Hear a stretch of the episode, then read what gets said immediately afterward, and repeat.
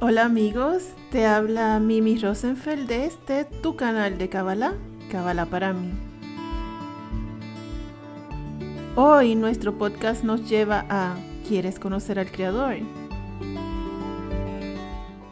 Hola chicos y chicas, amigos míos y estudiantes de Kabbalah. Qué rica esta vida que tenemos. Afortunados somos que despertamos a un nuevo día lleno de milagros y maravillas, conociendo que cada día es tan nuevo como el primer día de la creación. Hoy les cuento que el otro día durante el Shabbat estuve leyendo en el Zohar la porción que correspondía llamada Bo y encontré algo que dije, wow, esto tengo que compartirlo porque nos permite conocer o mejor dicho, tener una idea más clara de lo que es nuestro Dios, nuestro Creador. Les voy a leer algunas de las porciones que nos dice el Zohar. Veamos. Dice el Creador, ¿a quién pues me haréis semejante para que yo sea su igual. Eso es Isaías 40:25. Dice, no hay ninguna criatura que sea igual a mí. Y aunque yo lo creé en la forma de mis letras, yo puedo borrar esa forma y formarla otra vez muchas veces. Explica el Zohar que la forma de letras hebreas y nombres es lo que corresponde a la imagen de esta malhut, o sea, nuestra dimensión de la acción. Y aún esta imagen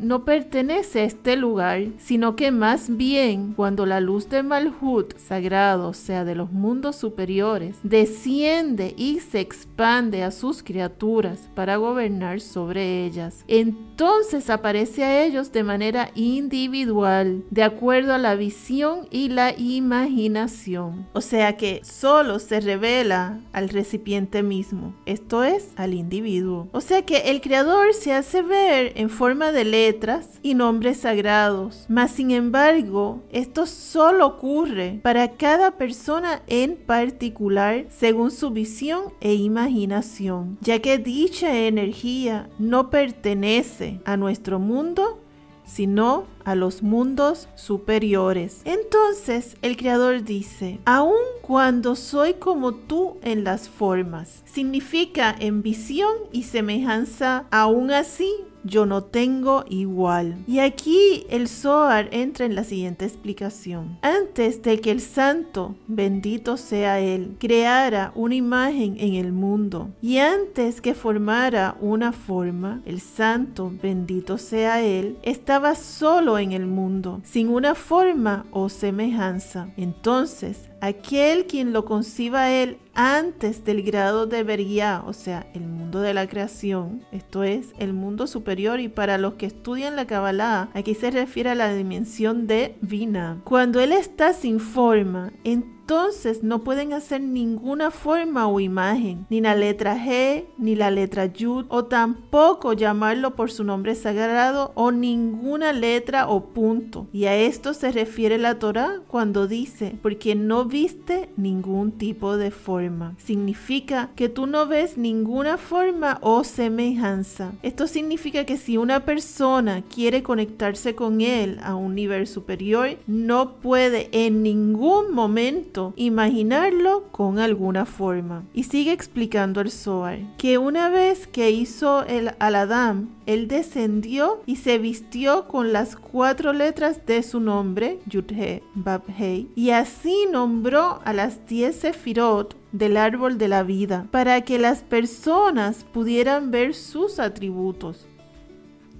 Y así cada dimensión contiene uno de sus nombres sagrados y en ellos las cualidades del Creador. Y a través de las dimensiones del árbol de la vida es que Él gobierna. Gobierna el mundo a través de la bondad y del juicio de acuerdo con las acciones de las personas. ¿Qué significa esto? Significa que conectando a través del árbol de la vida, podemos visualizarlo a través de las letras hebreas y sus nombres sagrados, solo con esa forma. Y todo juicio que cae sobre una persona es causado solo por la misma persona. El Zohar sigue explicando que Él es la causa de todas las causas y Él se llama a sí mismo infinito y no tiene semejanza ni imagen. No hay vasija, o sea, alma, que lo pueda concebir a Él o tener algún conocimiento de Él. Y es por eso que se ha dicho de Él que no ambiciones aquello que es inconcebible para ti, ni busques aquello que está escondido de Y esta última frase esconde un gran secreto. El ser humano tiende a buscar una explicación a todo y por ende le da forma a todo lo que es incorpóreo. Esto es, que todo lo que es espiritual el ser humano quiere darle una forma aún cuando no la hay. Y esto es muy importante. Tenemos que entender la prohibición absoluta de dar una imagen al Creador. Él es infinito y no tiene forma alguna. En el mejor de los casos, solo lo podemos visualizar con sus letras hebreas, las cuales fueron hechas por Él y son vasija de su energía divina. Esto es que ver la letra equivale a estar presente frente a su energía. Muchos problemas de guerras vienen por la idolatría. De igual forma, muchos bloqueos en las vidas de cada quien tiene esta causa. Si sacáramos todas las imágenes de nuestra casa, y de nuestra mente. De seguro estaríamos caminando por mejores sucesos de vida. Y seguimos con el Zohar. Sigue el Zohar explicando que a través de la Sefirot del árbol de la vida, él fue poniéndose nombres con sus diferentes cualidades. Estas son sabiduría, entendimiento y de ahí salieron sus otras cualidades. Grande en la grandeza, piadoso, poder, gloria, victoria, de victorioso en la batalla, majestad de nuestro Creador y recto. Y aquí en nuestra dimensión, Él se llama a sí mismo Rey.